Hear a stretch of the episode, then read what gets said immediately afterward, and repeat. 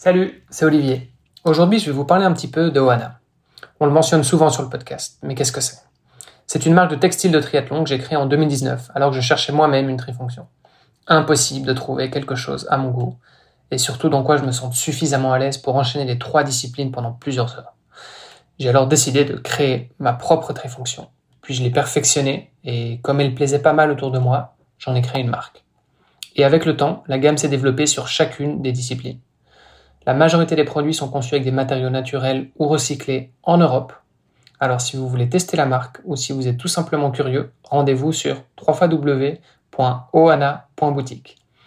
La taille ne convient pas C'est pas grave. Les retours et échanges sont 100% gratuits. Petite anecdote, la marque a été créée via une campagne de crowdfunding en 2020. Ça veut dire qu'on conçoit et on perfectionne chaque produit avec nos athlètes. Donc si vous avez des commentaires, des suggestions ou des questions, écrivez-moi sur la page contact du même site www.ohana.boutique. Ça s'écrit O-H-A-N-A.boutique. Je serai ravi de vous lire. Et maintenant, place à l'épisode. Prêt pour un nouvel épisode Alors, juste avant, je vous invite à aller faire un tour sur devenirtriathlète.com slash commande. Vous pourrez retrouver notre livre sous la direction d'Olivier à sept mains. On s'est mis autour d'une table pour vous proposer le meilleur pour savoir comment devenir triathlète, comment progresser en triathlon et enfin comment performer en triathlon. Je vous donne rendez-vous à la fin de cet épisode pour quelques derniers conseils. Allez, c'est parti pour devenir triathlète.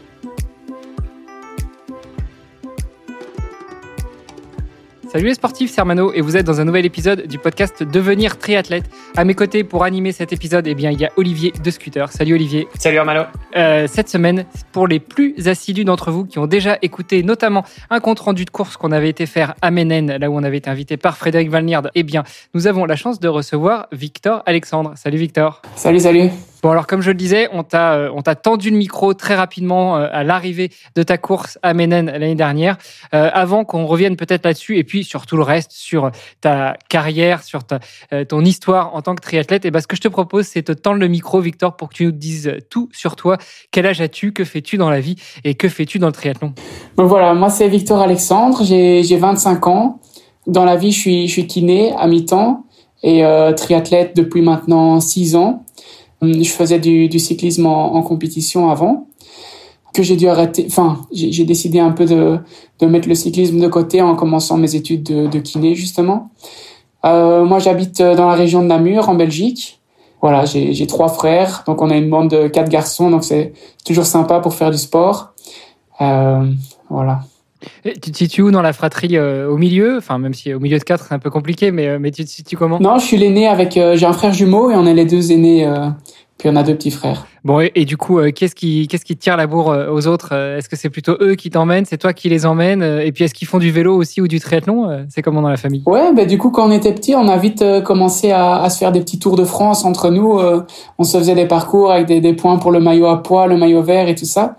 Et bon, comme j'étais l'aîné et que le, vélo, c'est, allez, c'était vraiment un sport que, que j'affectionnais. Donc, on va dire que pendant un temps, c'est moi qui, qui pouvais tirer la bourre. Mais euh, maintenant, le petit qui a 18 ans, il fait du cyclisme en compétition, il devient vachement bon. Donc, euh, de temps en temps, euh, il est costaud. Et, et, par rapport à ton frère jumeau, du coup? Parce que c'est marrant, c'est vrai qu'on n'a pas encore eu le, pas encore eu le cas de, de, de deux jumeaux, tu vois, en triathlon. Ça doit être marrant. Il fait du tri ou pas? Un petit peu, ouais. Il fait du, en fait, il fait du foot, mais il fait aussi un peu de tri pour le plaisir. Mais il a déjà fait des triathlons à toutes les distances. Il a fait sprint, déo et, enfin, pas Ironman, mais il a fait le, le demi Gérard Mer l'année passée aussi. Il se débrouille pas mal, ouais. D'accord. Mais bon, on parle de, enfin, on n'est pas au même niveau. Toi, tu. Non. Parce que tu as été assez, euh, as été assez modeste sur ta, sur ta présentation, mais c'est vrai qu'en triathlon, t'es, bon, t'es kiné à mi-temps et triathlète euh, pro à temps plein, c'est ça? C'est ça, ouais. Je, bah, je suis triathlète pro depuis depuis cette année, donc pro, bah, j'ai la licence euh, pro Ironman et le statut élite euh, à la ligue euh, belge. maintenant, oui. Est-ce que je suis prof Est-ce que je me considère comme un triathlète professionnel vraiment? Je dirais que pas encore parce que voilà, j'ai. Tu n'en vis pas? Je n'en vis pas, non. même plutôt, c'est c'est pour l'instant, c'est un peu la, le fait de travailler comme kiné qui me permet de un peu de vivre mon rêve et, de participer dans, des courses un peu partout en Europe. Euh, bon, j'ai l'aide de, partenaires et de sponsors aussi pour me, soutenir. Mais oui, le, but dans, un futur proche, c'est de pouvoir bifurquer uniquement sur le triathlon. Excellent. Et ça, bon, c'est vrai que c'est quelque chose qui revient malheureusement souvent. La plupart des triathlètes pro longue distance sont en réalité euh, pro sur papier, mais ça ne veut pas forcément dire qu'ils gagnent leur vie avec. Et c'est vrai que c'est un sujet qu'on a déjà abordé avec euh, beaucoup d'invités. Donc, euh, donc voilà, c'est effectivement pas, pas une surprise.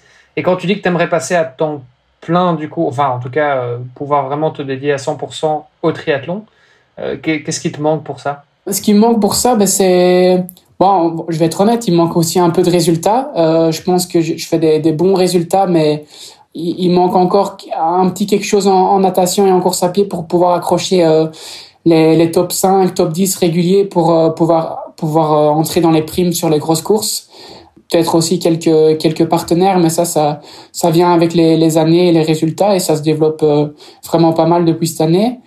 Et oui, ben, le, fait de pouvoir passer à, à, temps plein en triathlon, ça me permettra de, de m'entraîner plus et de vraiment de, de me reposer entre les entraînements. Euh, parce que pour l'instant, je suis un peu limité. Euh, on va dire que je travaille 15 à 20 heures en tant que kiné, donc j'ai, si je fais 25 heures d'entraînement, ça fait déjà une grosse semaine. Ah oui, c'est clair. Surtout que en fait, euh, tes heures d'entraînement, il, faut prendre un petit coefficient 1.2, 1.5 ou quoi, parce qu'en réalité, tu as, en fait énormément de choses qui viennent en, parallèle de l'entraînement. Je veux dire, que ce soit préparer ton matos. La logistique, euh, le fait de t'inscrire aux courses. Enfin voilà, tout ça, c'est des trucs qui viennent en plus des entraînements. Donc, euh, juste compter les heures d'entraînement où tu as activé ta montre, tu sais, ta, ta, ta, montre Garmin ou, Polar, tu vois, c'est pas, c'est pas suffisant. Donc, il faut, tu prends tes heures sur Strava en gros et tu les multiplies par un coefficient, ça te donne. ouais, c'est sûr, c'est sûr qu'il y a tout ce temps-là en plus. vraiment, quoi. Ouais, ouais un peu comme quand tu es kiné, j'imagine, tu as ton, as ton admin, tu as ta compta à faire, bah voilà, ça fait partie du boulot aussi. Euh, Exactement. Tu comptes pas que les, heures en passant en consultation. Quoi. Comment comment t'en es arrivé là? Parce que bon, on, commence à te, à te voir un petit peu euh, à gauche, à droite. Euh, tu vois, ton, ton nom commence à ressortir de, de, plus en plus. Donc tu es en train de monter, on le sent, surtout sur la Belgique, mais même aussi sur des courses à l'international. ça, ça a commencé quand pour toi le triathlon? Donc en fait, ça a commencé il y a, six ans. Euh, donc j'ai arrêté le cyclisme euh, en fin de réto pour commencer euh, en première kiné. Et en fait, en première kiné, on avait un cours d'athlétisme d'endurance avec un test 5000 mètres à la fin. Et c'est ça un peu qui m'a remis un peu dans, dans l'esprit de compétition, le fait de, se donner à l'entraînement et de pouvoir avoir un objectif. Puis en deuxième, on avait un, cours de natation et, c'est ça qui m'a donné envie de, m'inscrire à un triathlon parce que je faisais toujours un peu de vélo euh, le week-end ou quoi quand j'avais le temps. Et ouais, le premier triathlon, c'était euh, un distance euh, courte distance euh, au triathlon de Maretsu et ça s'est plutôt bien passé donc ça ça m'a vraiment donné envie de, continuer. Et quand, tu dis quand tu dis ça s'est bien passé, ça veut dire j'avais terminé. T'as eu des bonnes sensations Ouais. Septième? Ouais, septième, ouais. Euh, des bonnes sensations, oui, ça va. En, natation, j'étais. Bon, je nageais pas encore très bien à l'époque, mais c'était loin d'être ridicule. Et puis, euh, en vélo, j'avais quand même des bons restes de, de mes années de, de cyclisme en compétition. Euh, et en course à pied, ça, ça allait aussi, je me débrouillais. Donc, oui, j'avais fait septième sur euh, environ 300 euh, participants. Ah, ce qui est pas mal parce que souvent quand tu viens du vélo, tu te mets à la natte. Euh, enfin, c'est rare les cyclistes qui se reconvertissent et qui sont des bons nageurs euh, directement, quoi. Oui, c'est vrai. Ben, j'ai eu la chance de, toujours avoir des cours de natation euh, à l'école et de bien aimer ça. Donc, tu sais, il y a ceux qui nagent un peu juste parce qu'il faut. Et moi, je voulais vraiment à chaque fois, si on avait un test où il fallait faire le maximum de longueur, moi, j'étais. En fait, j'ai toujours eu cet esprit de, de compétition et et au final, c'est peut-être ça qui m'a aidé à, pas trop mal nager. Oui, et puis le fait, honnêtement, le fait d'avoir des frères euh, qui, qui à chaque fois, euh, on va au camping, à la piscine, on fait des courses entre nous euh, aussi dans la piscine, donc ça permet de pas trop mal nager aussi. Toujours le, fait de se tirer la bourre, euh, c'est un peu la fameuse émulation de groupe quand on est en club ou quand on est entre potes euh, en train de s'entraîner. Euh, je pense que c'est encore plus vrai quand on a une fratrie assez rapprochée et notamment quand on a un jumeau ou une jumelle et, et qu'il y en a toujours un qui veut montrer à l'autre que c'est lui plus fort. Ouais, c'est vrai, ça, ça a toujours été un peu la, la compétition entre nous deux. Euh, quand on était petit, on faisait du, plutôt du foot. Et euh, c'est vrai que c'était à celui qui, qui marque le plus de goals. Et ouais, on se comparait beaucoup. Euh, et oui, c'est vrai que dans, dans un sens, ça nous a vraiment tiré vers le haut, chacun euh, dans tous les sports, hein, parce que on se faisait des courses. Euh, enfin, on, se mettait en compétition euh, à chaque fois qu'on faisait quelque chose. donc oui, ça, ça permet un peu de, de se tirer vers le haut. Et lui, lui aussi aujourd'hui dans le sport euh, ou kiné ou pas du tout euh, il, fait euh, chose, euh, il est dans le sport, ouais. Euh, donc lui, il est enfin, il vient de finir le journalisme et il commence comme journaliste sportif, donc aussi quand même tourné vers le sport. tout à l'heure, tu nous disais que tu as découvert le triathlon quand tu faisais, enfin quand tu finissais l'aréto. Alors pour ceux qui sont pas belges, l'aréto, si je ne m'abuse, c'est ça équivaut à la terminale, donc la fin du lycée, c'est quand tu passais ton bac, en gros. Et, et, du coup, tu découvres le triathlon juste avant de commencer les études supérieures, donc juste avant d'entrer en école de kiné. Comment est-ce que tu gères justement cette, euh, ce changement de rythme tout en découvrant un sport et on l'aura bien compris en quelques années en performant au fur et à mesure? Oui, ben en fait, donc j'ai découvert le triathlon à la fin de ma première année kiné. Donc la, la première année kiné, c'était vraiment euh, surtout tourné vers euh, les études et je passais beaucoup de temps à étudier. Et, et c'est là que je me suis dit, tiens, euh, t'étudies beaucoup, mais t'as quand même le temps de, de, faire un peu de vélo, un peu courir et tout ça. Et en deuxième, après avoir fait deux, trois triathlons pendant l'été, je me suis dit, bah, j'allais quand même euh, essayer de m'entraîner euh, 10-12 heures semaine. Donc oui, c'était pas mal d'organisation. Après, je, je suis quelqu'un qui, j'aimais bien les, les études de kiné, ça m'a vraiment fort intéressé. Euh, donc j'arrivais à me motiver à me lever tôt pour, euh, pour étudier euh, parfois déjà avant d'aller au cours de, de 8h30. Et ouais, j'étais quelqu'un qui travaillait régulièrement et ça me permettait de pouvoir m'entraîner un peu toute l'année, même euh, pendant le blocus et tout.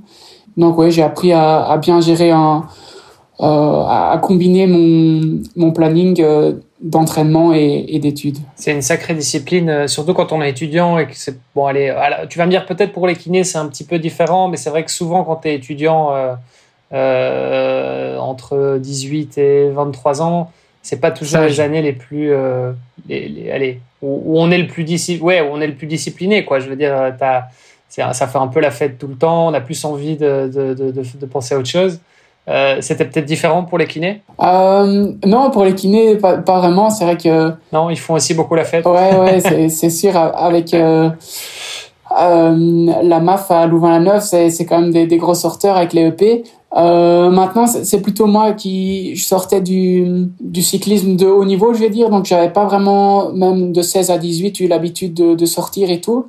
Et en, en, fait, même en première où j'avais mis le sport de côté, c'était pas quelque chose qui, voilà, qui, qui me donnait plus envie que ça. Et donc, le, ça, ça, le, le, côté vie euh, festive et tout, ben, j'ai facilement bon, je voyais beaucoup mes amis, j'allais au pré, comme on dit, hein, et puis je rentrais à, à minuit ou quoi, euh, mais je sortais pas en casa et tout pour, euh, pour pouvoir m'entraîner le lendemain et, et me lever tôt. Ouais, alors faut, faut peut-être euh, faut peut-être préciser parce qu'on a une audience assez internationale. Donc euh, bon, Louvain-la-Neuve déjà c'est une c'est une, une ville universitaire. Je crois qu'il y a 60% d'étudiants dans la ville, c'est ça? Oui, c'est ça, au moins 60%. Voilà, donc c'est c'est une grosse ville d'étudiants et avec une, une, des plus grosses universités euh, du, du, pays. Et la Casa, c'est. Euh, euh, enfin, je te laisse le présenter, tu connais peut-être mieux que moi. bon, la Casa, c'est un peu là où tout le monde sort le soir. C'est un peu comme une boîte de nuit, mais vraiment juste pour les étudiants. Et euh, il y en a quelques-unes dans Louvain-la-Neuve, mais la, la plus populaire, c'est la Casa. C'est ça. C'est un peu comme une boîte de nuit, mais en, en un peu, un peu plus cracra quand même. c'est ça, ouais. ouais, non. Ça, voilà. c'est sûr. Enfin bref, on va pas, on va pas s'étaler là-dessus. C'était pas le. C'était ça te ramène à tes jeunes années, Olivier, c'est ça? euh, Du coup, t'avais.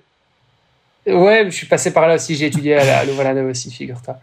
Euh, mais donc, euh, on disait ouais non, donc t'étais assez discipliné en fait depuis, euh, enfin depuis que t'as 16 ans en fait. Donc là, ça fait ça fait à peu près 10 ans que t'es dans le sport et que t'as cette discipline. C'est quelque chose qui vient de famille, ça, ou euh, ou c'est juste toi? Non, euh, je dois dire que mon frère jumeau, lui, il, adore euh, sortir et tout ça. Moi, c'est vraiment quelque chose que je me suis mis. Euh... En fait, je me disais, si tu fais du, du sport de haut niveau, tu dois un peu faire mettre tout en place pour y arriver. Et donc, quand je faisais du cyclisme, euh, voilà, je, j'essayais vraiment de mettre toutes les chances de mon côté pour, euh, pour arriver au, plus haut niveau. Ça a été un peu difficile d'accepter le fait de ne pas pouvoir justement accéder à ce, ce haut niveau en cyclisme.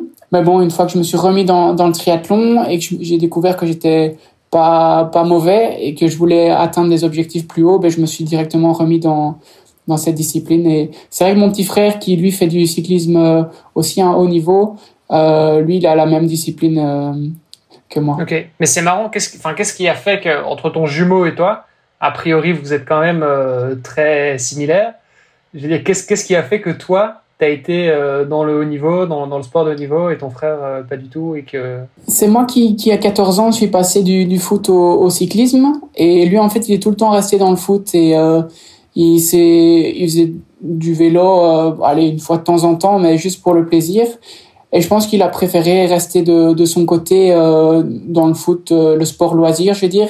Euh, après, il, il m'a toujours soutenu dans, dans tout ce que je faisais, mais lui, se, se tenir un, vraiment un programme euh, très, très, allez, beaucoup d'entraînement, pas, pas trop faire la fête et tout ça. Lui, il préférait justement ce côté festif et tout dans, dans les études et vraiment avoir faire du sport pour le plaisir. Ok, donc c'est vraiment une question de personnalité, euh, même si vous êtes jumeaux, vous avez des personnalités très différentes évidemment, et donc. Euh... Ouais, c'est ça, ça doit vraiment être euh, notre personnalité.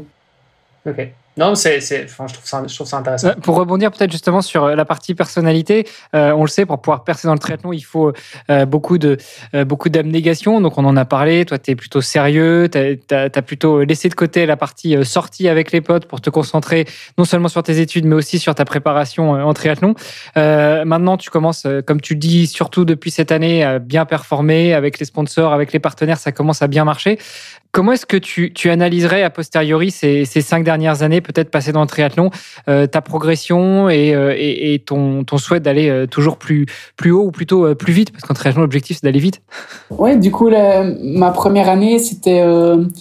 j'ai fait donc le, triathlon à Maretsu comme premier triathlon et puis directement le triathlon de, de Gérard Mer. Là, pour donner une idée, je finissais 153e et en 5h35, je dirais. Donc c'était euh, c'était pas mauvais, mais c'était vraiment, allez, c'était pas exceptionnel non plus. Mais je me suis dit, euh, allez, c'est vraiment là que je, suis, je me suis dit que c'était vraiment un sport qui me plaisait. Euh, trois disciplines, toujours, il y a toujours moyen de, de s'améliorer. Euh, quand on en a, et puis quand on en a un peu marre d'une discipline, on peut un peu se concentrer plus sur une autre et tout. Donc c'était vraiment un super sport. Et donc oui, j'ai commencé euh, l'année d'après à m'entraîner 10-12 heures semaine, puis je voyais que les résultats suivaient, donc je m'entraînais l'année d'après un peu plus. Là, c'est moi qui, m'entraînais moi-même. Puis ça a commencé à bien marcher. J'ai fini euh, euh, dans le top 50 à, à Gérard Mer. Je prends ça comme repère parce que j'y allais chaque année. Et en fait, on a passé. Il y a Alexandra Tonder, donc une, triathlète pro belge, euh, qui, qui, a voulu monter une équipe de jeunes espoirs belges. En fait, elle, elle, nous a fait passer des... Non, il fallait envoyer un peu une candidature avec nos résultats et tout ça. Euh, et j'ai été repris pour aller passer des tests à Louvain-la-Neuve, justement, avec euh, quelques espoirs sportifs wallons. Et là, ben, j'ai été retenu. Il y avait un test natation, un test course à pied. Bon, les deux sports où je me débrouille euh, le moins, je vais dire. Mais elle savait que j'étais, j'avais des bonnes capacités en vélo. Et euh, finalement, j'ai été retenu parmi ces athlètes pour euh, intégrer cette team élite, je vais dire. Et, euh, et donc là, c'est elle qui a commencé à m'entraîner. et euh, donc là, c'est vraiment devenu sérieux. Euh, J'avais des, semaines beaucoup plus conséquentes en, termes d'heures d'entraînement et tout ça. Et donc cette année-là, je finis 18e à Gérard Mer. Donc ça, c'était vraiment encore une grosse progression. J'étais encore en catégorie d'âge et j'arrivais à, à, battre quelques pros par exemple. Et euh, c'est là que je me suis dit que c'était vraiment euh, ce que je voulais faire. Et donc j'ai mis toutes mes chances de mon côté. Euh, J'allais plus en cours, j'étudiais vraiment. Euh, je me levais, j'étudiais, mais en, en, prenant les synthèses des autres. Et puis comme ça, j'avais plus de temps pour m'entraîner. Et, euh, et, ça passait. Et euh, voilà, les, les résultats ont suivi petit à petit. Et, et, voilà, maintenant, l'année passée, j'ai pu faire mes premières courses euh, en pro euh, sur, la, sur le label Challenge. parce qu'en en envoyant euh, un peu nos résultats, on peut être accepté sans avoir une licence pro. Et voilà, j'ai fait une bonne saison l'année passée qui m'a permis cette année d'être reconnu comme euh, élite en, en, Belgique et avoir la licence pro pour tous les labels euh, Ironman, Challenge et tout ça. Excellent. Raconte-nous un petit peu du coup ta saison, ta, ta bonne saison l'année passée. Oui, donc l'année passée, j'ai commencé par le triathlon, le Challenge Gran Canaria. En fait, c'était un peu la, la, première grosse course en Europe post-Covid. Et donc, il y avait les, les Frodeno, les Patrick Lange, euh, ben, il y avait Léon Chevalier aussi qui, qui était à, l'époque pas encore super connu, mais qui avait fait une belle course. Enfin, il y avait plein, plein de pros. On était 55, je pense. Et donc, moi, c'était ma première course euh, en tant que pro. Donc, je me retrouvais sur la ligne de départ à côté de tous ces gars-là. Il y avait Sam Laidlow aussi. Euh, c'était vraiment hyper impressionnant. Et au final, euh, ouais, j'ai fait une, bonne course. Je finis 27e, je pense. Donc ça, c'était déjà un, premier bon résultat. Ensuite, 27e sur les, sur les 55 pros, c'est ça? Sur les 55 pros et les, les 1000 euh, age group aussi. Euh, ok. Bah, c'est vachement bien parce que tu étais dans les 50, enfin, tu étais à la moitié des, des, des, pros, quoi. Il y a quand même la moitié des pros qui étaient derrière toi, c'est pas mal. Oui, c'est vrai. Première course. Oui, c'est ça. J'étais vraiment content de cette course-là. Pourtant, avec la chaleur qu'il a fait là-bas, il faisait une trentaine de degrés. Et nous, on avait eu un mois d'avril, c'était en avril, on avait eu un mois d'avril assez euh, assez froid en Belgique. Et donc, j'étais pas du tout habitué à, cette chaleur et j'avais vraiment souffert en course à pied. Euh, donc, c'est vraiment cette première course en pro qui qui a lancé ma saison. Puis, je suis parti en Autriche euh, faire deux courses challenge à Simpleton et à Walchsee au championnat d'Europe. Euh, Simpleton, je fais, je pense, 37e sur 80 pro et Simpleton 19e sur 50 euh, au championnat d'Europe. Attends, attends, et juste pour revenir sur, euh, sur ces courses-là, ou en tout cas sur le Gran Canaria, tu te retrouves sur la ligne de départ avec un, un Frodeno et, compagnie. Tu te dis quoi à ce moment-là? Tu te dis, euh, putain, qu'est-ce que je fais là En fait, j'ai pas ma place Ou bien tu étais hyper confiant, tu te dis, ça y est, c'est bon je suis, euh, je, suis, je suis là où je dois être Enfin, dans quel, euh, dans quel mindset? Ouais, je, je, suis vraiment quelqu'un qui, admire les, professionnels et donc c'était mes idoles. Donc, euh, je me demandais pas qu'est-ce que je faisais là, mais c'était vraiment comme un rêve qui se réalisait. Maintenant, je suis, je suis pas un bon nageur, donc je savais que j'allais me faire euh, bien distancer dès le début par ces gars-là. Mais je voulais un peu me comparer à eux en, en, vélo et tout et voir ce que, ce que j'étais capable de faire. Ouais, c'est vraiment plutôt un, rêve qui se réalisait de me retrouver aux, côtés de ces gars-là que je regarde, euh, allez, je regarde à Hawaï et tout ça et et là tu les as à côté de toi euh, sur la ligne de départ, c'est c'est magique. Tu m'étonnes. Pour rebondir un petit peu, euh, tu fais 18e, donc c'est-à-dire qu'il y en a pas beaucoup qui sont devant toi quand même, il y en a 17 autres pro. 27. décidément. Hein. bon, il y en a, donc il y en a quand même pas beaucoup qui sont devant toi à ce moment-là. Qu'est-ce que tu ressens justement une fois que tu as passé la ligne? Alors, en dehors du fait de te dire, bah, déjà, je suis arrivé au bout, euh, déjà, je suis content d'être arrivé à la fin de ma première course de pro, mais, mais qu'est-ce que tu ressens et, comment tu te sens par rapport aux autres pros, notamment ceux que tu as laissés derrière toi? Ça m'a vraiment mis en confiance, me dire, OK, je, suis à ma place, parce que voilà, c'était la, première course euh, parmi eux, donc je me disais, si, si je me retrouve dernier, je vais un peu me poser question et me dire, ah, est-ce que est-ce que c'est vraiment ça euh, que je vais pouvoir faire plus tard et, est-ce que je suis à ma place. Mais ici donc finir euh, dans la, à la moitié plus ou moins ça m'a permis de me dire que j'étais à ma place. Euh, maintenant oui si on compare à Frodeno j'avais quand même perdu euh, 20 minutes je pense. Donc c'est ça reste euh, un niveau modeste mais mais ça comme c'était ma première course avec eux je me disais qu'il y avait clairement encore moyen de, de grappiller des des, des places et, du temps euh, euh, dans, les, dans les mois et les années à venir. Quand tu me dis 20 minutes, c'était quoi le, le temps total? Juste pour avoir un peu une idée. Je pense qu'il avait fait ça en 3h50, euh, 3h46 et moi en 4h06, un truc comme ça. Ok, ok. Ouais, donc c'est déjà, très, euh, déjà très costaud, quoi. Oui. en fait, j'étais content, mais comme j'avais eu dur avec euh, la chaleur en course à pied et tout ça, je savais que je pouvais encore faire mieux. C'est ça aussi qui m'a dit, voilà, qui, allez, je me suis dit, c'est bien, tu fais dans la moitié, mais il y a encore vraiment des points d'amélioration et tu es capable de mieux. Donc, je savais que je pouvais aller chercher quelques places en plus si, si j'avais été dans une vraiment une bonne journée. Et, du coup, qu'est-ce que tu à ce moment-là, tu, tu tires ce constat-là, enfin ces constats-là, que tu as si tu avais été dans une meilleure journée, tu aurais pu encore faire mieux. Donc, ça te donne des axes de progression. Euh, comment est-ce que tu travailles sur ces axes de progression? Tu nous disais tout à l'heure que du coup, là, tu étais accompagné dans la team dont tu fais partie. Euh, est-ce que c'est euh, ton coach ou tes coachs qui gèrent ça? Est-ce que c'est toi qui, mets l'accent sur certains entraînements? Comment se passe un petit peu justement ce, cette, reprise en main, cette amélioration des capacités que, tu cherches à aller développer? Oui, donc à ce moment-là, depuis trois ans maintenant, je suis entraîné par euh, Nicolas Darvan. Et donc c'est ça, ça me dit quelque chose. donc c'est c'est mon entraîneur qui qui m'accompagne euh, euh, dans la préparation et et c'est clair que lui c'est principalement lui qui gère euh, les, les, axes de progression et tout ça. Maintenant, c'est vrai que clairement on, on, communique beaucoup et j'ai j'ai mon mot à dire et et on, on essaye de, enfin on est souvent d'accord, hein, mais on se met d'accord sur les, les principales choses à travailler. Et euh, voilà, moi c'est clair et net que c'est en, natation et en course à pied qu'il y, a les plus gros progrès à faire, donc on essaye de mettre euh, l'accent là-dessus.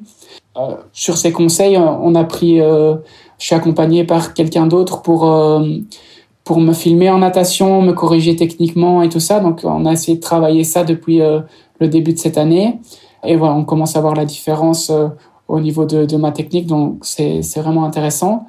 Et euh, en course à... Attends, je me permets de te couper. Tu veux dire qu'il y a un mec qui est là à côté de toi à chaque fois que tu nages pour te filmer ou c'est juste certaines séances spécifiques? Non, ce sont certaines séances spécifiques. C'est des, des, gens que j'ai rencontrés à un stage de, de la Ligue euh, francophone début d'année ici en avril. Donc ils sont ils sont deux et ils viennent, je dirais, une fois toutes les deux semaines me m'accompagner, me, me corriger, me donner des exercices euh, techniques à faire et alors me filmer euh, avec une GoPro dans l'eau pour, euh, pour voir ce que ça donne. C'est vrai que ça c'est important parce que souvent dans la plupart des coachs de triathlon, en tout cas qui coachent un peu à distance, ils t'envoient des plans d'entraînement mais ils sont pas forcément là pour te corriger sur ta technique à la limite, en course à pied et à vélo, bon, la technique est peut-être un petit peu moins importante, même si euh, ça, ça, enfin, il y a quand même des choses évidemment à corriger. Hein, je dis pas, pas l'inverse, mais, c'est vrai que souvent dans la on, on, on conseille euh, d'avoir aussi quelqu'un qui puisse euh, corriger la technique en plus, quoi. Ouais, ça c'est super important. C'est vrai qu'on, même si quelqu'un vient nous voir nager et nous donne des exercices à faire, si on les applique après pendant un mois ou même plus on croit qu'on fait bien le mouvement alors que si ça tombe pas du tout et donc c'est bien d'avoir quelqu'un qui revient voir régulièrement pour euh, pour te dire que non ton bras il est pas euh, devant toi mais il reste euh, quand même bien à droite ou quoi et ça, c'est important. Ouais, parce qu'en fait, on réalise pas du tout quand on nage. On a l'impression de nager super bien, d'être droit. En fait, tu, tu regardes. Enfin, pour ceux qui nous écoutent, qui auraient jamais fait ça, il faut absolument que vous le fassiez, même si c'est pas avec une GoPro, quelqu'un en bord de la piscine avec un téléphone, ça marche aussi. Euh, mais c'est hyper important parce qu'en fait, la plupart du temps, euh, en fait, on nage, euh, on nage un peu n'importe comment. Euh, ou en tout cas, il y a des grandes marges de, de, de progression. Enfin, je, je, parle, je parle pour moi en tout cas, mais, mais je sais que ah, souvent c'est comme ça. Encore faut-il être en mesure de, pouvoir analyser ça. Donc, euh, c'est bien que tu aies pu trouver quelqu'un qui, justement, euh, non seulement te filme, mais en plus analyse les éventuelles erreurs que tu peux, faire ou les axes d'amélioration, on va plutôt appeler ça comme ça. Et puis ensuite, te donne des exercices pour travailler ces axes d'amélioration. Et j'imagine, comme tu nous disais que tu les vois à peu près euh, toutes les deux semaines, et eh ben, puisse voir un petit peu l'évolution des bah, de, des exercices que tu as pu faire et voir si ça va dans le bon sens ou éventuellement recadrer. Euh, donc ça, c'est sur la partie natation. Euh, juste un, petit conseil quand même, si vous, si vous avez une GoPro ou un iPhone, que vous mettez ça dans l'eau et que vous voulez filmer, demandez quand même au maître nageur avant euh, à la piscine parce que sinon ça peut, ça peut mal finir pour l'entraînement. Ce serait dommage d'être banni de la piscine. Euh, et, du coup, est-ce que tu as aussi ce, cette même démarche sur la partie course à pied ou c'est uniquement en natation? Non, en course à pied, c'est vrai que j'ai une technique qui n'est pas très bonne. Euh, et donc, on, on essaye de travailler ça aussi. J'ai suivi quelques, quelques cours, je vais dire, avec un, un, préparateur physique. Je vois de temps en temps mon entraîneur euh, avec qui on va faire une séance piste euh, ensemble à Louvain-la-Neuve. Et il me donne des exercices à faire, il me corrige. Et de nouveau, il voit ce qui va pas parce que quand on court, on, on, pense aussi qu'on court bien, mais moi j'ai toujours un, défaut qui que je parviens pas à, faire partir et il me donne des exercices, il réévalue ce qui va mieux et ce qui va toujours pas bien et on essaie de travailler ça aussi. Mais parlons-en justement parce que c'est vrai qu'on a on a on a pas vraiment abordé. On a déjà eu des podologues, euh, on a déjà eu des, marathoniens, on a eu des, ultra-trailers, on a eu pas mal de gens qui faisaient la course à pied, évidemment, mais c'est vrai qu'on on parle rarement des postures. Bon, là, on est sur un format audio, donc ça va être compliqué de, vous montrer, mais euh, toi, en plus, t'es kiné, donc je pense que ça, ça peut être intéressant aussi d'avoir ton, point de vue. C'est Déjà, c'est quoi ton gros défaut en, course à pied? Mon gros défaut, c'est ma, ma hanche qui casse à chaque fois. Euh, donc, j'ai mon pied qui part vraiment vers l'intérieur et, ma hanche vers l'extérieur. Et quand mon pied est en l'air vers l'arrière, tourne aussi fort vers l'intérieur. Donc en fait, ça fait vraiment un, mouvement qui, serpente. Voilà, on dirait un peu un, canard boiteux euh, de temps en temps. Euh, mais donc c'est ça un peu les ma posture qui, qui n'est pas bonne. Et le, ce qui est difficile hein, dans, la, dans la course à pied, c'est de savoir un peu d'où ça vient, si c'est un mauvais maintien abdominal, un mauvais maintien du bassin, ou simplement le schéma euh, de, de l'élan de la jambe qui, qui, qui est mauvais. Et euh, donc voilà, ça, ça prend du temps et euh, on, progresse petit à petit. Ça, va, ça va quand même mieux qu'il y a, qu'il y a un an. Et, toi qui n'es pas coureur à la base, mais on, le répète, tu es cycliste à la base, est-ce que tu dirais que euh, ça prend autant de temps à progresser ou à, à, apprendre de meilleurs mouvements en course à pied qu'en natation ou en natation c'est encore plus compliqué, encore plus technique? Ou peut-être tu es plus accompagné en natation? Oh, C'est difficile à dire. Je pense c'est vrai que je suis plus accompagné en natation, donc là, là je commence vraiment à allez, on voit la différence. J'avais vraiment des, des mouvements, même parasites, qui, qui ont disparu maintenant. Euh, alors qu'en course à pied, on améliore, mais on, corrige pas vraiment tout à fait parce que il y a aussi, allez, mon articulation peut être euh, un tout petit peu différente. Enfin, les articulations sont différentes d'une personne à l'autre et, euh, et, et, ma posture, je peux l'améliorer, mais vraiment la corriger. Je pense que ce sera pas possible. Et donc, c'est quand même un peu plus facile de, de, corriger les mouvements en natation que, que toute la technique en course à pied. C'est marrant parce que pendant que tu nous dis ça, alors euh, évidemment, là c'est de l'audio et puis nous on est en visio, mais pendant que tu nous dis ça, on voit que tu, tu bouges un peu la hanche. On dirait que c'est un peu un geste réflexe pour corriger ta position. Ouais, ouais, c'est vraiment. Euh, Allez, j'ai vraiment.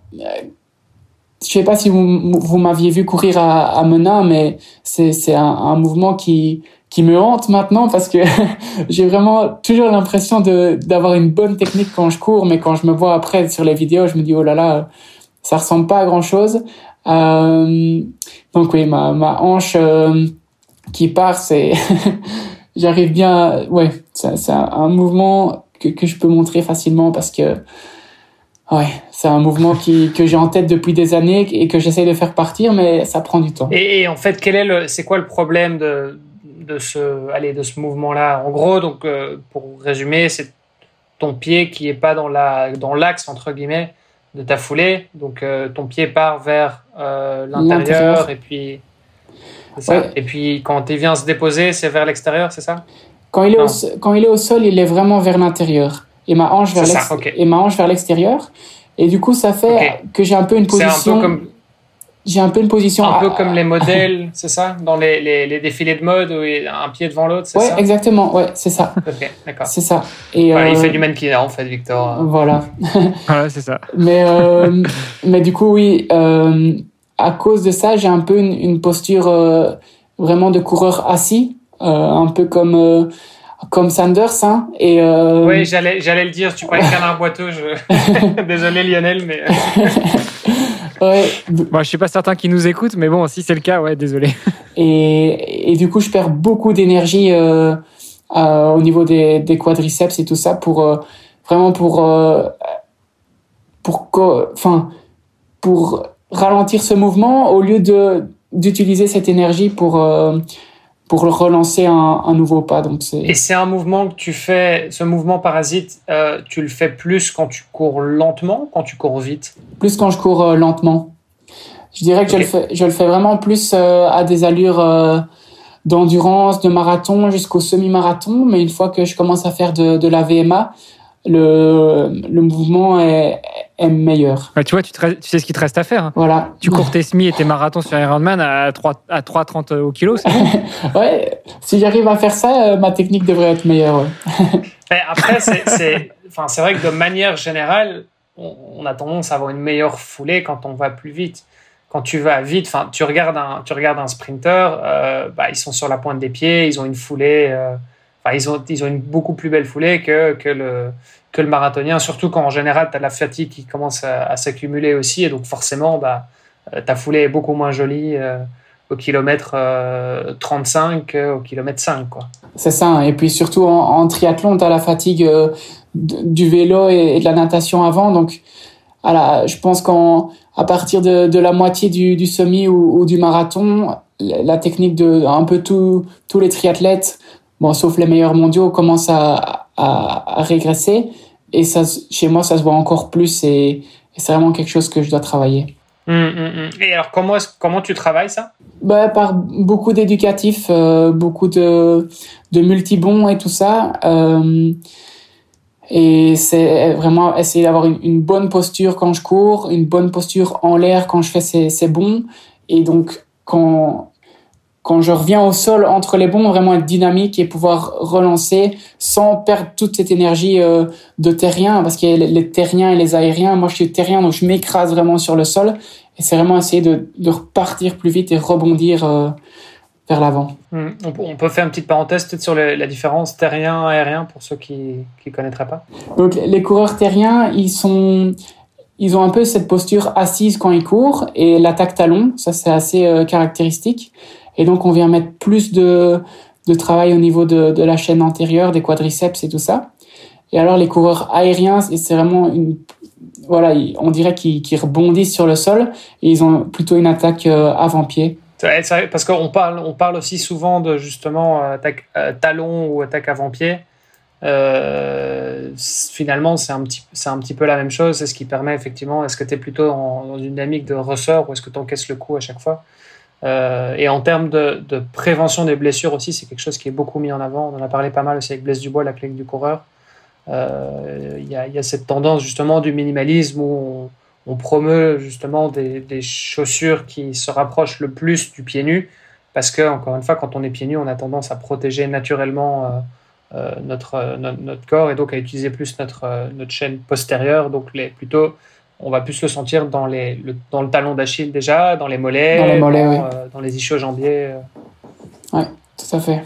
Et, et, ça, on le ressent aussi beaucoup quand on fait de la, quand on monte, par exemple, quand on fait des côtes euh, ou qu'on monte des escaliers. Typiquement, bah, pareil, là, on sent que c'est la chaîne postérieure qui travaille. Oui, exactement. Quand on, en, en, côte, on, on, a vraiment plus tendance à, à attaquer ben, de l'avant-pied, du coup, à, dû à la côte, et à, à avoir cette, euh, cet exercice de travail aérien et, et, la chaîne postérieure qui travaille plus. Comment on fait si euh, on ne sait pas Il y a peut-être des gens qui savent pas. Est-ce que je suis terrien ou aérien J'en sais rien. Euh, je peux demander à quelqu'un me, qui me filme, mais je n'aurai pas forcément de comparaison. Comment est-ce que je fais pour, euh, pour savoir? Ben, Il faut savoir que c'est n'est pas toujours blanc ou noir. Hein. Il y a aussi des, des, personnes qui sont un peu entre les deux. Le mieux, c'est de filmer, évidemment. Euh, maintenant, il y a aussi des, tests. Euh, par exemple, si on, si on fait des squats et qu'on descend vraiment très bas, les, coureurs euh, terriens auront vraiment une stabilité plus importante que, que les coureurs aériens. Et un coureur aérien, par exemple, s'il il fait simplement des, des, des sauts, il, il, saura sauter beaucoup plus haut que quelqu'un qui, qui est terrien. Donc ouais, mais c'est toujours mieux de filmer pour un peu comparer avec, euh, avec quelqu'un d'autre. C'est intéressant. Et c'est peut-être quelque chose qu'on peut voir aussi à l'usure des chaussures, des semelles? Oui, oui, ça clairement. Un, un coureur euh, aérien va plutôt, comme il a une attaque de, au niveau de l'avant-pied, avoir les, les semelles qui sont plus usées au niveau de l'avant et médio-pied. Et quelqu'un de terrien aura les, les chaussures super usées euh, au niveau de, de l'arrière. Ça, c'est quelque chose qu'on sent énormément. Il y a, a beaucoup les, ce qu'on appelle les chaussures minimalistes avec euh, du zéro drop, etc., où en fait on a très peu d'amorti, ou euh, qui vont nous obliger un petit peu à, travailler justement cette attaque avant-pied.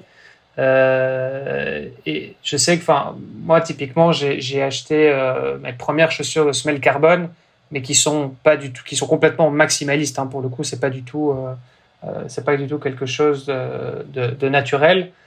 Et alors, en fait, c'est, euh, j'ai cette espèce d'énorme talon, j'ai un drop qui est, qui est, qui est vraiment très grand. Et euh, les premières fois que j'ai couru avec, ça me faisait bizarre parce que j'ai naturellement, euh, enfin, je, je, cours avec, j'ai une foulée plutôt avant-pied. Et donc, en fait, j'ai l'impression d'attaquer avant-pied, mais j'ai un espèce de truc au niveau du talon qui vient quand même taper le sol. Ça, ça fait très bizarre au début. Euh, et c'est vrai qu'il faut s'habituer, en fait. Et on avait euh, Johan Durand, justement, sur le podcast, qui est un, des, un des grands marathoniens du moment. Euh, qui lui disait les semelles carbone, c'est très bien. Euh, il y a un avantage incontestable pour la course, pour la compétition, euh, mais par contre, il faut pas courir avec ça tout le temps parce que tu, ça va impacter en fait ta foulée. Donc il vaut mieux que tu t'entraînes avec des chaussures peut-être un peu plus minimalistes justement, euh, avec des semelles un petit peu plus fines, etc., pour vraiment bien travailler ta foulée. Et le jour où tu as une, course, une compétition ou quoi, bah là, euh, mets tes chaussures de, performance, entre guillemets. Euh, bon, faut, faut, faut pas les découvrir évidemment, faut s'habituer un petit peu à la chaussure aussi, mais c'est bien que la majorité des entraînements soient quand même faits avec des, chaussures qui vont permettre justement de, de, garder cette, cette, bonne foulée saine finalement. Oui, moi les, je suis d'accord avec ça. Les, les chaussures carbone, j'essaye de les privilégier vraiment pour, pour les compétitions. Euh, maintenant, pour certaines séances de, de vitesse, j'aime bien de les mettre euh, vraiment pour essayer de, de, retrouver cette, cette foulée. En fait, comme moi, je suis assez terrien et que les, les chaussures carbone, elles rendent vraiment mieux pour quelqu'un qui est aérien, ben, j'essaye vraiment de ressentir cette foulée que j'ai, qui est un peu plus aérienne quand je fais de la vitesse et donc vraiment trouver la bonne attaque au niveau du pied pour essayer de reproduire ça euh, en, compétition. Maintenant, c'est évidemment plus difficile de, pouvoir garder cette foulée sur 21 euh, ou 42 km euh, que sur mes intervalles de, de 300 mètres sur la piste. Oui, ça c'est sûr, on est d'accord. Mais par contre, tu dis que les semelles carbone sont plus orientées pour les personnes qui ont une foulée aérienne. pour, pourquoi tu dis ça? Qu'est-ce qui te fait dire ça? Quand, tu as l'attaque au niveau de, enfin c'est difficile de, montrer juste en audio, mais quand tu as l'attaque au, niveau, je pense, hein, maintenant je me, trompe peut-être, mais que quand tu attaques au niveau de l'avant-pied, la semelle carbone rend vraiment mieux l'énergie quand tu attaques au niveau du, du talon. En fait, elle te pousse vers l'avant, elle te propulse quand tu attaques avec l'avant-pied. Quand tu attaques avec le talon, euh, c'est plutôt même l'effet inverse. Ok, d'accord. Ça, je ne savais pas. Euh, d'accord. C'est une image que j'ai, mais j'ai jamais, honnêtement, j'ai jamais vraiment fait de recherche euh, non plus, mais c'est c'est mon ressenti. Ok, bon, à confirmer avec un des, un des podologues qui, qui, sera passé sur le podcast. Euh, voilà. Mais, on confirmera avec Blaise Dubois, on lui redemandera. mais, mais, pour moi, c'est vrai que, enfin, voilà, après, je, bon, pareil, je parle de, je parle de sensation. Euh, moi, j'ai cette sensation qu'avec des chaussures, enfin, typiquement des Vaporfly, moi, c'est ce modèle-là que j'ai, j'ai l'impression que justement, je vais plus pouvoir, quand je serai fatigué, je vais plus pouvoir attaquer avec le talon et que j'aurai justement cet amorti que j'ai pas forcément dans d'autres chaussures. Mais encore une fois, il y a, deux choses très différentes. Enfin, il y a, la semelle de carbone, c'est une chose, et il y a la mousse euh, qui, est, encore une autre chose. C'est vraiment deux technologies différentes. Et euh, il se trouve que c'est, enfin, elles, vont, elles sont un peu complémentaires, elles vont un peu ensemble aujourd'hui, mais, euh, mais c'est, deux choses différentes qui ont des effets en fait très différents. C'est, ça, oui. la mousse est peut-être plus pour les terriens, entre guillemets, pour avoir cet voilà. amorti talon, là où euh, la plaque carbone, justement, peut-être va plus jouer sur cet effet ressort qu'on va chercher justement dans une foulée aérienne. Oui. Ok, bon, voilà. On serait peut-être un peu dans les techniques, mais.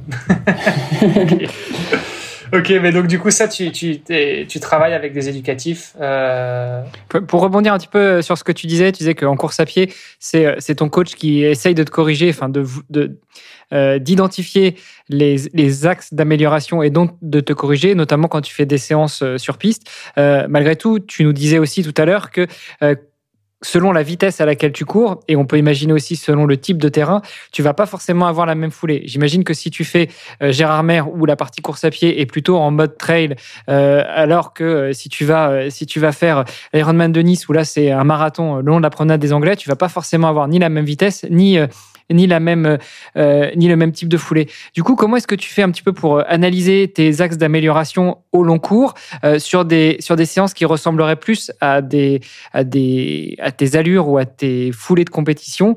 Et le, corollaire à ça, c'est est-ce que tu t'entraînes toujours tout seul ou est-ce que tu t'entraînes avec d'autres membres de ton club notamment? Malheureusement, je m'entraîne beaucoup tout seul. Euh, parce que je suis un peu décalé euh, au niveau des entraînements.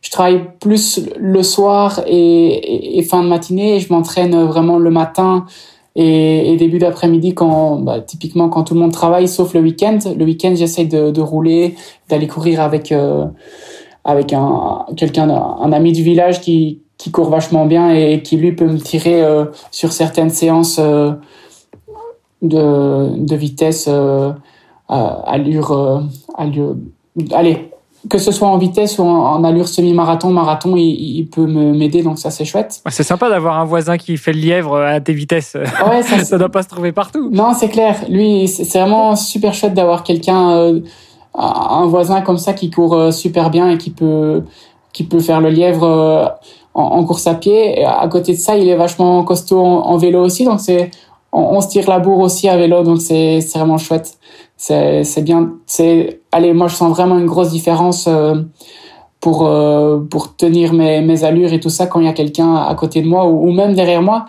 Euh, quand on va faire nos, mes séances de de vélo il se met dans ma roue et je me dis ok il faut que que je tienne le rythme et, euh, et que je lui fasse mal que et, je peux pas lâcher parce que si je lâche il, sait bien que je dois tenir une demi-heure à cette allure et, et si j'arrête après 20 minutes il, il voilà, il y a quelqu'un qui, qui le voit et donc c'est c'est chouette d'avoir quelqu'un qui, qui est là et qui te pousse vraiment à, t'en tenir à tes entraînements. Il n'y a, plus qu'à croiser les doigts pour qu'il se mette pas à la natation parce qu'après il va te faire de l'ombre. ouais, ça il, voudrait mieux pas. Mais euh, mais mais franchement, ce serait chouette d'avoir euh, des gens avec qui nager aussi. Euh, c'est un peu limité ici dans dans le Namurois euh, au niveau club et tout ça, donc euh, c'est pas évident. Euh, en fait, il y avait trois piscines, il y en a plus que deux. Il y en a une qui ferme euh, une semaine sur deux, donc euh, j'étais, je pouvais aller nager avec un club de, de nageurs. mais comme moi, je suis un triathlète et que je fais pas les compétitions avec eux, ben voilà, c'est, c'est ils sont un peu privilégiés par rapport par rapport à moi et je me mets un peu de côté quand quand il y a trop de monde dans les couloirs, donc pour l'instant je peux pas aller nager avec eux. Il y a un an je nageais avec eux et ça me tirait vraiment vers le haut aussi. Hum, hum, hum. Vu que tu aimerais te mettre dans le tri à 100%, tu penses à un moment déménager pour ça, aller t'installer. Euh, on a eu beaucoup d'athlètes par exemple sur le podcast qui sont du côté de Montpellier. Tu vois, euh, dans le sud, avoir des, des, montagnes pas trop loin, euh, la mer pas trop loin. C'est des, des, choses auxquelles tu as déjà pensé ou pas? Oui, c'est des choses auxquelles j'ai déjà pensé. Euh, euh, moi, si, si, si je devais, si j'avais l'occasion de pouvoir être à temps plein au niveau triathlon, c'est vrai que je resterais pas ici parce que c'est un peu compliqué euh, au niveau des infrastructures et, et aussi des partenaires d'entraînement. Donc moi, ce, qui, ce que je rechercherais, c'est vraiment un, un groupe d'entraînement dans oui, plus dans le sud, hein, soit euh, dans le sud de la France ou du côté de Gironde. Je pense que Gironde, c'est une euh, super région. Il y a beaucoup de triathlètes pro dans, dans ce coin-là aussi. Ouais, ouais. Et euh, ouais, ça, ça me plairait vraiment bien d'un jour pouvoir aller là-bas. Ou au Portugal aussi, c'est vrai qu'on en a eu pas mal, euh, on en a eu pas mal aussi dans ce coin-là. Donc il y a, y a un peu des hubs comme ça, c'est vrai, du coin de Montpellier, du coin de Nice, du coin de, de Gironde en Espagne, du Portugal, je sais plus où. C'était le groupe de Claire Michel qui s'entraînait euh, qui s'entraînait là-bas. Donc il y a, il y, a, y a un peu il y a un peu quelques hotspots comme ça pour les pour les triathlètes, c'est vrai. Ouais, c'est chouette, hein, mais je pense que il y a rien à faire. Le, pouvoir être à, à plusieurs euh, à chaque entraînement, ça, il y a vraiment une émulation de groupe et bon après il faut toujours faire attention et respecter ses allures et pas aller s'exploser à, à, vouloir suivre les meilleurs dans, dans chaque sport. Mais il y aura toujours quelqu'un qui est juste un tout petit peu plus fort que que moi ou, ou juste de mon niveau dans, dans un des sports et avec qui on, on pourra vraiment euh, s'aider pour, euh, pour réussir nos séances et, et, se tirer vers le haut. Ouais, puis ce qui est, ce qui est, ce qui est cool aussi dans ce, dans ce contexte-là, c'est qu'en fait, tu, tu fréquentes des gens qui sont dans le même délire que toi. Euh, donc en fait, au-delà de tes entraînements, bah, tu vas parler avec des gens qui sont dans le triathlon à 100%. Je sais pas si c'est ton cas aujourd'hui. Tu vois, est-ce que, est-ce que tous les gens dans ton entourage proche aujourd'hui, est-ce qu'ils sont tous à fond dans le triathlon euh, enfin, tu nous diras, peut-être pas forcément. Non, non, pas forcément. Hein, euh, pas, pas vraiment. pas du tout. mais euh, pas non, du mais tout. non, mais c'est vrai parce que c'est hyper important. Enfin, moi, je le vois bien. J'ai la, plupart de mes potes de, longue date. Après, j'ai des, j'ai des très bons amis dans, qui font du triathlon, mais mes amis vraiment de longue date que je connais depuis 10, 15, 20 ans, bah, ils sont pas dans le triathlon, quoi. Donc, forcément, on n'a plus le même mode de vie. Je veux dire, euh, le samedi soir, on fait pas la même chose, le dimanche matin non plus.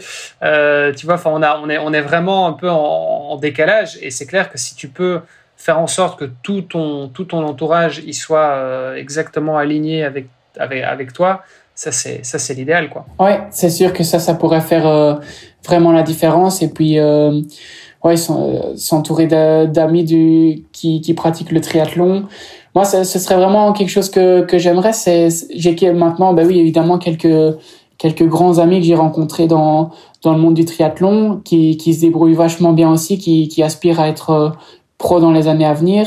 Et le rêve, ce serait de pouvoir partir avec euh, quelques-uns d'entre eux, euh, oui, dans, rejoindre d'autres triathlètes qui sont, qui sont déjà dans un groupe d'entraînement euh, euh, dans un chouette endroit. Et alors là, ce serait vraiment parfait de pouvoir partager toute la vie qui tourne autour euh, du triathlon et pouvoir apprendre aussi les, les, uns des autres euh, par rapport à, à nos routines, à tout ce qu'on fait pour essayer d'être le meilleur. C'est prévu pour quand ça? Ah ça, ça dépend. De tes résultats? Ouais, ça dépend. Oui, de, mes résultats, des opportunités qui qui s'offriront à moi. Bah oui, comme je dis aussi de de mes amis, je sais que il y en a un qui va terminer la, la kiné l'année prochaine et et il sera plus libre euh, après pour euh, aller pourquoi pas aller si on si on n'est pas pro pro ben pouvoir partir au moins dans ce coin-là et travailler euh, un petit mi-temps en kiné tous les deux et, et de l'autre côté pouvoir euh, faire le triathlon ensemble par là. Mm, mm. Bon, si jamais euh, tu viens dans, dans, le sud de la France, moi je suis à deux heures de Montpellier, hein, donc euh, tu n'oublieras pas de passer par chez moi. et, et j'ai un projet d'ouvrir un centre d'entraînement sportif, donc faire intervenir des kinés. Donc euh, voilà, on pourra rester en contact, Victor. Ah oui, génial. Voilà, tu as, déjà, as déjà trouvé un mode de reconversion, entre guillemets. Ouais. Euh, pour, pour, revenir sur ma question de tout à l'heure, justement en course à pied, comment est-ce que tu fais pour euh, ajuster un petit peu tous tes, euh, tous tes points d'amélioration si, on l'aura bien compris, tu t'entraînes pas forcément dans les mêmes conditions que tes conditions de course? Je veux dire par là, la foulée, le terrain, la vitesse et donc forcément des points d'amélioration qui varient selon ces paramètres-là. Oui, ben on, on essaye vraiment d'avoir un, un, entraînement tourné spécifiquement vers euh, vers les objectifs. Quand on sait que l'Alpe d'Huez ou Gérardmer étaient des, des, gros objectifs cette saison, c'est des parcours qui se ressemblent, qui sont qui sont vallonnés, un peu avec euh, pour l'Alpe d'Huez euh, un peu de trail aussi. Donc j'avais vraiment des des entraînements tournés là-dessus avec des des, des, rythmes à tenir euh, sur des parcours vallonnés près de chez moi. Le, triathlon de l'Alpe d'Huez, c'est vallonné au niveau de la course à pied, mais c'est, on peut le reproduire en, en Belgique. Hein. Les côtes, c'est, jamais que un kilomètre, un kilomètre et demi. Donc, il y avait vraiment moyen de travailler ça. Euh, Gérard Mer, ben, je, je, suis parti m'entraîner là-bas euh, début juillet euh, pendant pendant dix jours pour euh, pour vraiment m'entraîner sur le parcours voilà, quand je prépare un, Ironman vraiment plat ou quoi, là j'essaie d'aller courir euh, plus sur, sur le Ravel et sur le long de la, Meuse, près de chez moi, pour, euh, pour vraiment reproduire des, conditions plus semblables à, à, celles de la course. Bon, pour Gérard Mer, moi il y avait un triathlon qui m'avait, je m'étais vraiment bien éclaté, c'est Eupen en Belgique aussi. Euh, et, c'est vrai que les conditions sont assez proches entre Eupen et, et Gérardmer.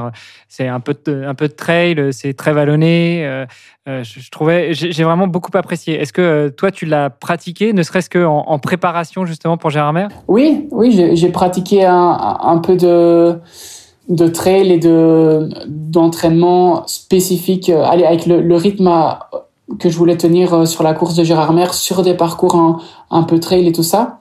Ah oui, et sinon, sinon des, des compétitions qui sont qui sont rapprochées.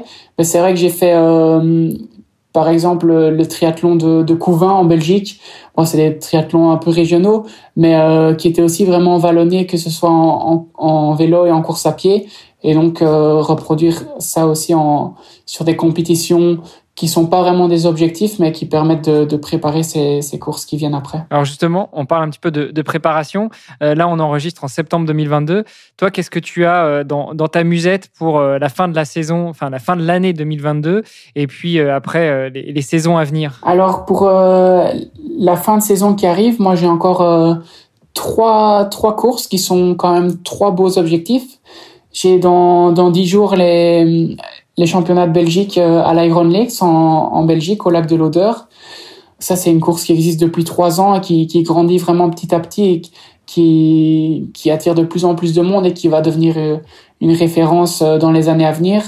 Et voilà, comme c'est les championnats de Belgique, ben, j'aimerais bien vraiment y, bien y prester parce que l'année passée, j'étais tombé à, à Menin en championnat de Belgique à, à vélo et euh, voilà, j'avais pas su faire la, la course que que j'attendais. Euh, maintenant, l'Iron Lake, c'est un parcours qui me convient mieux euh, et j'espère vraiment être bien préparé pour celle-là.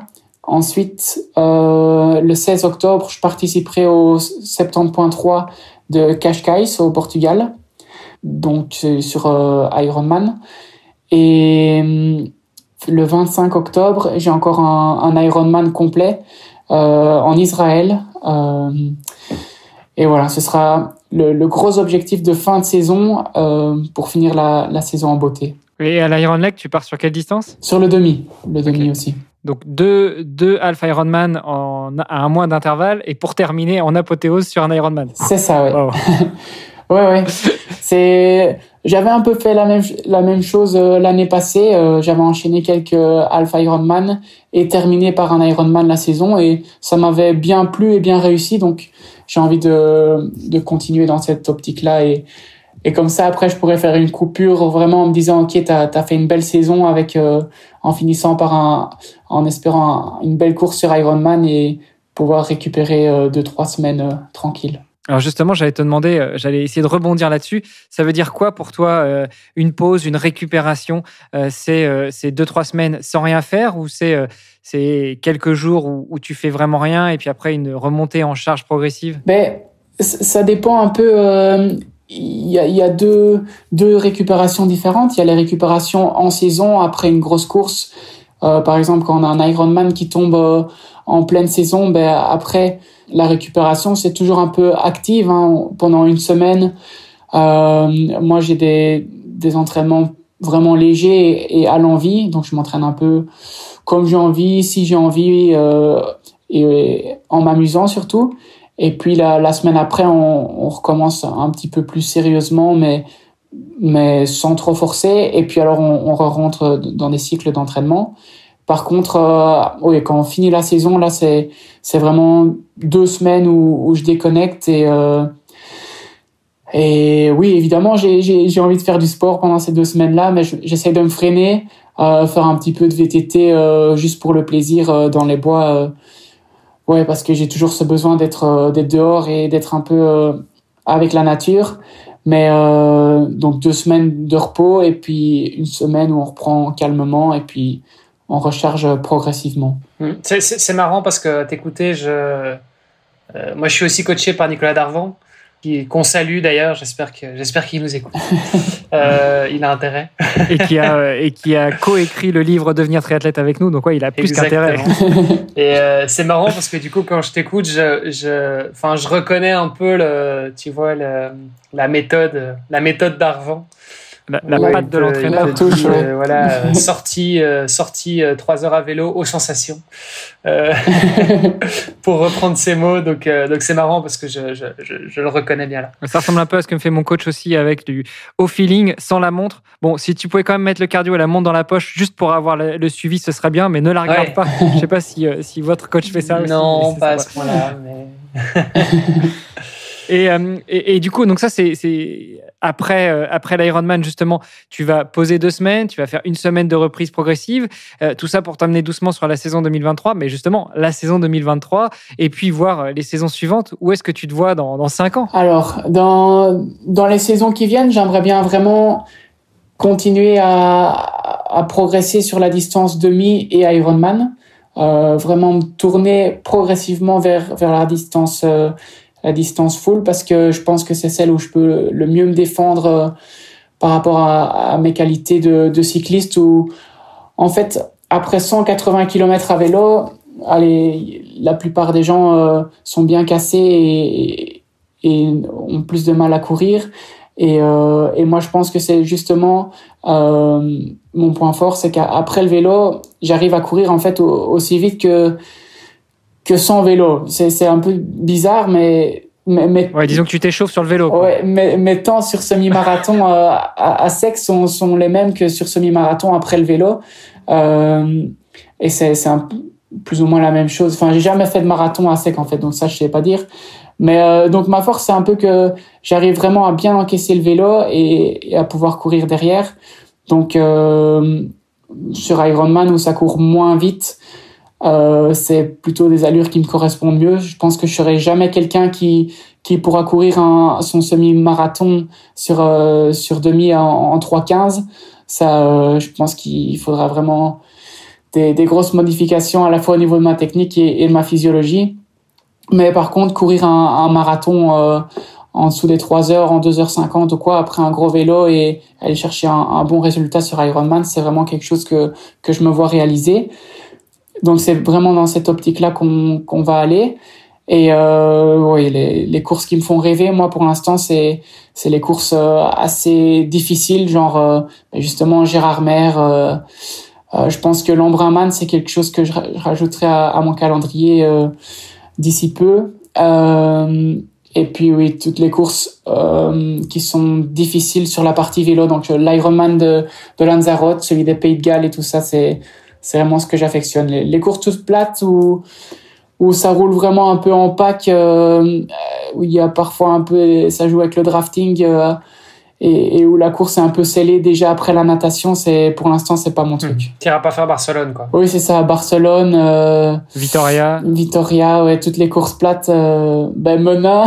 Mais Vitoria il y avait pas tellement de drafting. Euh... Non parce qu'il n'était il n'était pas beaucoup euh, chez les pros. Ouais, Léon me disait que ça ça suçait bien les roues à l'avant quand même, hein, parce que lui, Léon Chevalier a eu du mal à prendre le départ, il a eu un petit souci dans le parc avant de partir et, et, il voyait que devant ça roulait quand même bien en pack.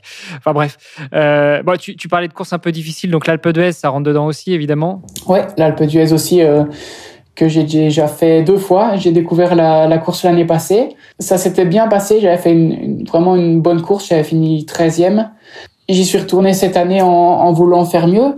Et ouais, ça s'est pas bien passé cette année. J'ai eu des crampes euh, en arrivant au pied de l'Alpe d'Huez alors que j'étais septième à ce moment-là. Je sais pas trop d'où elle venait parce que j'avais fait un, vélo vraiment plus en gestion. Mais euh, oui, euh, l'Alpe d'Huez, ça s'est pas bien passé cette année, mais j'y retournerai. Oui, et dans les courses un peu difficiles, voire extrêmes, est-ce que tu en mets certaines au calendrier, comme par exemple un jour le Norseman, qui est, qui est là où, la particularité du Norseman, c'est plus euh, jouer avec le froid plus que le dénivelé ou autre. Oui, bah ça, dans ma carrière pro, non, parce que je pense que c'est pas une course euh, qui est super conseillée au niveau de la santé euh, ouais, en tant que pro, j'irai pas là-bas, mais une fois que je finis ma, ma carrière pro, ça c'est sûr que c'est vraiment une course qui, qui, pour, qui pourrait m'intéresser. Oui, je pense que, allez, je dirais plutôt après la, la carrière professionnelle. C'est une course qui est vraiment à part. Hein, euh, je veux dire, enfin, c'est, c'est déjà c'est un format très différent euh, au niveau de la au niveau de la course à pied. Enfin, c'est plus, allez, c'est limite plus une épreuve de, de un peu d'aventure que qu'un triathlon classique, quoi. Donc, euh, c'est ça. Tu t'entraînes spécifiquement pour le Norseman. Bon, ça a rien à voir avec tout ce que tu peux trouver sur sur parcours Ironman, par exemple, quoi. Ouais, je pense que c'est c'est pas vraiment la, oui, comme tu dis, une course qui, est différente, vraiment, même si c'est la distance Ironman, c'est la course à pied, c'est, si je me trompe pas, ça, ça fait que monter euh, euh, dans les fjords et tout ça, et t'arrives au, au, sommet, donc c'est, c'est une préparation qui est encore différente. Et alors je disais que c'était pas hyper conseillé pour les pros, ben, ça c'est, c'est mon avis, mais je pense qu'il y en a justement aucun qui va là-bas. Euh, et je pense que c'est une course où tu peux vite euh, tomber malade, euh, prendre froid et, en pleine saison comme ça, c'est c'est pas le top. Euh. Donc c'est pour ça que je, je garderai ça Mhm. plutôt pour après. Euh, Juste pour le délire, j'allais te dire que le froid, des fois, ça fait pas de mal pour la récupération.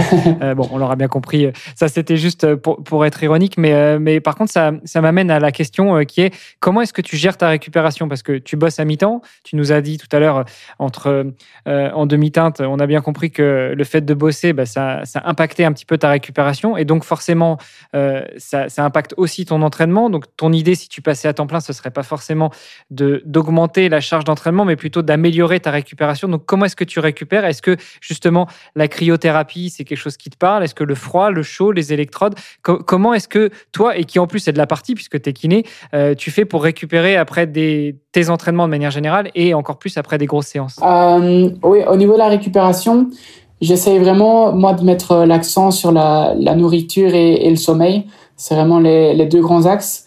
Moi, je suis plutôt de ceux qui, qui privilégient la, récupération active. Donc, pour moi, ce sera toujours mieux d'aller faire euh, une petite séance de, natation tranquille ou un petit vélo tranquille que, que de rester à, rien faire dans son fauteuil.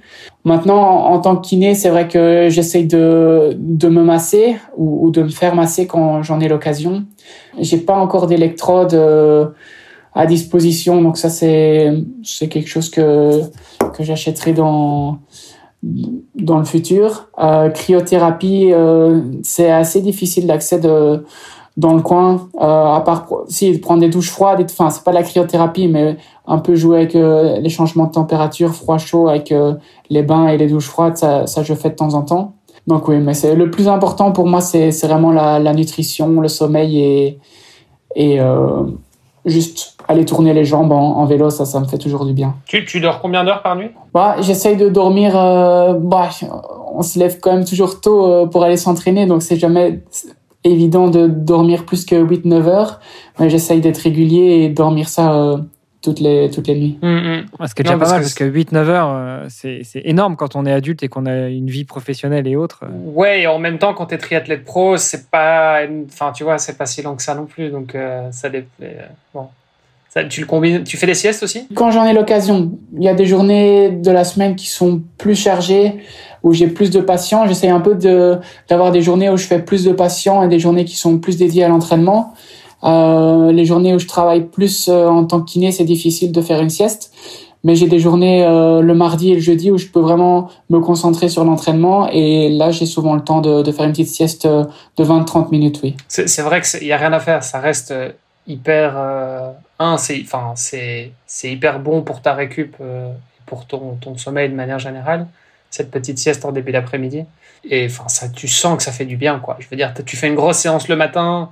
euh, tu te fais euh, tu, tu te fais un bon plat euh, de récup sur le temps du midi et puis tu te fais une sieste c'est quand même c'est quand même enfin ça ça te coupe ta journée en deux c'est c'est trop bien. Ouais, c'est ça. Enfin, moi j'adore ça je je- j'en fais pas j'en fais pas assez ça m'arrive de temps en temps mais c'est assez rare malheureusement mais euh, mais je trouve que ça ça change la vie quoi Ah, c'est sûr. Puis du coup, euh, bah, après, t'es reparti pour faire une grosse séance l'après-midi. Non, non, on a dit récup. non mais si potentiellement mais je veux dire enfin je sais que les- les- la plupart des, des athlètes pros qui euh, euh, qui, qui, qui sont vraiment à à 100% dedans, euh, ouais, ils ont, ils ont deux, trois séances par jour systématiquement. Quoi. Donc, euh, donc la sieste, c'est vrai que ça, ça devient un truc intéressant. Quoi. Oui, c'est sûr. Quand, quand je suis en, stage, par exemple, et où j'ai vraiment le- cette vie de pro, tous les jours, je, je fais la sieste, euh, comme tu dis, euh, après un, un bon repas, après une grosse séance. En, général, c'est assez typique. On, va nager le matin, puis on fait une, une bonne séance euh, de course à pied ou de vélo a- après. Et puis après, seulement tu prends ton, ton repas de midi, même si parfois, euh, quand tu as roulé 4-5 heures, il, il est parfois 2-3 heures de l'après-midi. Après, tu, tu, tu manges bien, tu dors un petit peu, et puis tu peux aller faire ta, ta dernière séance de la journée. C'est le rêve, ça. On est d'accord. Les, les stages, les stages de tri, quand tu fais ça, tu tu tu t'entraînes, tu, tu manges, tu dors. C'est ça, oui. C'est vraiment la, la vie de, de rêve. Bon, euh, il y en a La certains. belle vie, on est d'accord. Pour un triathlète, c'est la- c'est vraiment la, la belle vie, oui. Bah, c'est pas pour rien que les triathlètes, quand ils partent en vacances, ils font des stages de triathlon. bon, c'est peut-être un peu moins la vie rêvée pour euh, les, conjointes ou les conjoints, mais bon, écoute, euh, on choisit aussi hein, avec, qui, on se marie. Euh, tu, nous as, on a parlé tout à l'heure un petit peu de, tes objectifs à, court ou moyen terme. En même temps, tu nous as dit que tu es pro maintenant sur tous les circuits, donc Challenge et Ironman entre autres. Est-ce que on aura la chance un jour de te voir peut-être à Hawaï avec ta licence pro de Ironman? Oui, c'est sûr que c'est c'est une course qui, qui fait rêver tout le monde, les, les championnats du monde Ironman. Voilà, pour se qualifier là-bas, c'est, vachement chaud chez les pros. Il faut être, euh, faut soit gagner un Ironman, soit finir deuxième en, derrière quelqu'un qui a déjà son slot. Euh, il y a certaines courses, euh, par exemple les championnats d'Europe, où il y a quatre slots et où c'est parfois un peu plus, un peu plus facile d'aller en chercher un. Mais euh, pour l'instant, j'ai pas encore ce, niveau-là, mais c'est vraiment quelque chose que que j'aimerais bien pouvoir réaliser, me qualifier pour les championnats du monde, qu'il soit à Hawaï ou pas. Moi, j'avoue que c'est pas la priorité, c'est vraiment me qualifier pour les championnats du monde. Euh, je suis quelqu'un qui est moins résistant à la chaleur que que la plupart de mes adversaires. Donc si si on change euh, les championnats du monde et qu'on les met euh, en Finlande ou quoi et pas à Hawaï ou que ça tourne chaque année, moi ça m'arrangera. bah, de toute façon, c'est pas un parcours qui sera c'est pas c'est pas le genre de parcours que tu affectionnes le plus. Non, c'est vrai, un, parcours assez plat, assez, roulant euh, ouais. qui parfois allez, la course est la natation est hyper importante à ce niveau-là et pour l'instant ma, ma, natation par rapport à eux n'est pas bonne et je serais vraiment handicapé pour tout le reste de la course. Petite, euh, petite question euh, par curiosité, tu as fait l'Alpe d'Huez, Gérardmer, etc. T'es sur quoi comme vélo? T'as un vélo de route ou c'est un vélo de contre-la-montre pour ces... Toujours un vélo de contre-la-montre. Moi, j'ai la chance de, Toujours. de pouvoir rouler avec un, un Cervelo P5 qui est un, un vélo de contre-la-montre mais qui, qui est assez léger par rapport à d'autres et... Euh, et qui passe vraiment sur tous les terrains. Et, et ben, Léon Chevalier, Clément Mignon, ils roulent tous là-dessus euh, sur ces courses-là et, on voit la différence. Ben, on, a eu, on a eu la discussion justement avec Léon qui avait gagné l'Ambraman euh, l'année passée. Parce que c'est vrai que c'est étonnant de voir que euh, les mecs se font un col d'Isoar par exemple, qui est quand même un col hors catégorie. Euh, sur un vélo de contre-la-montre. Après, bon, c'est clair que as, bon, ce n'est que euh, quoi, 20-30 km d'ascension sur euh, un parcours de 180. Donc, euh, bon, voilà. Mais, mais, mais c'est un choix à faire. Oui, c'est un, choix à faire sur ces courses-là. Maintenant, il y a toujours des, parties plus roulantes. à l'Alpe d'Huez, il y a vraiment des, vallées, des faux plats descendants, faux plats montants, où le vélo de chrono fait vraiment une énorme différence. C'est vrai qu'on perd un peu de temps en, en montée et un petit peu dans certaines descentes, euh, mais on en gagne vraiment plus euh, sur les parties qui sont roulantes et on, où on roule à, à 50 à l'heure dans, dans, des longues portions de, de ligne droite. Ouais, à partir d'un euh, certain niveau. À partir d'un certain niveau, c'est vrai. je pense que tout le monde, tout le monde n'a pas le luxe de pouvoir dire ça. bon, alors du coup, roue pleine ou pas? Parce que ça aussi, ça, ça, a son impact. Et notamment quand tu es sur un vélo de chrono, euh, quand tu as les jambes pour emmener les roues, euh, bah, dès que tu descends, tu es, emporté par l'inertie et donc ça joue aussi. Ouais. Par contre, il faut la traîner en montée. Oui, roue pleine, moi j'adore, mais par contre, euh, je la mettrais quand même pas sur un parcours comme euh, comme l'Alpe d'Huez ou, ou l'Embrunman. je, je garde ça pour les parcours euh, plus roulants et allez un peu moins dur que Gérard Mer. Gérard Mer il y a 1900 mètres de dénivelé, je dirais qu'ici a 1500. Ben, par exemple au triathlon de la Haute-Meuse c'était un peu ce rapport-là et, et, là je l'avais mis. Euh, et là on sent on sent quand même que ça a un bel avantage. Ok. Qu'est-ce que qu'est-ce qu'il y aurait d'autre comme spécificité chez toi en termes de matos euh, dont on pourrait discuter? Je pense par exemple au casque parce que euh, le casque qui va bien avec le, le vélo de chrono, bah, ça va être euh, le casque euh, profilé. Est-ce que toi aussi tu es un adepte de ça ou au contraire la, la, la, pointe dans le dos quand tu montes à l'Alpe d'Huez c'est un peu dérangeant? Alors moi je suis un adepte du casque profilé. Je le mets sur sur toutes les courses sauf les courses où il fait vraiment chaud, vraiment étouffant. Et cette année à l'Alpe d'Huez, il fait, faisait, ils annonçaient euh, euh, 34 degrés dans, dans la vallée. Donc j'avais mis mon, mon casque classique pour avoir plus d'aération et pouvoir vraiment me rafraîchir au, au niveau de la tête euh, en me versant de l'eau.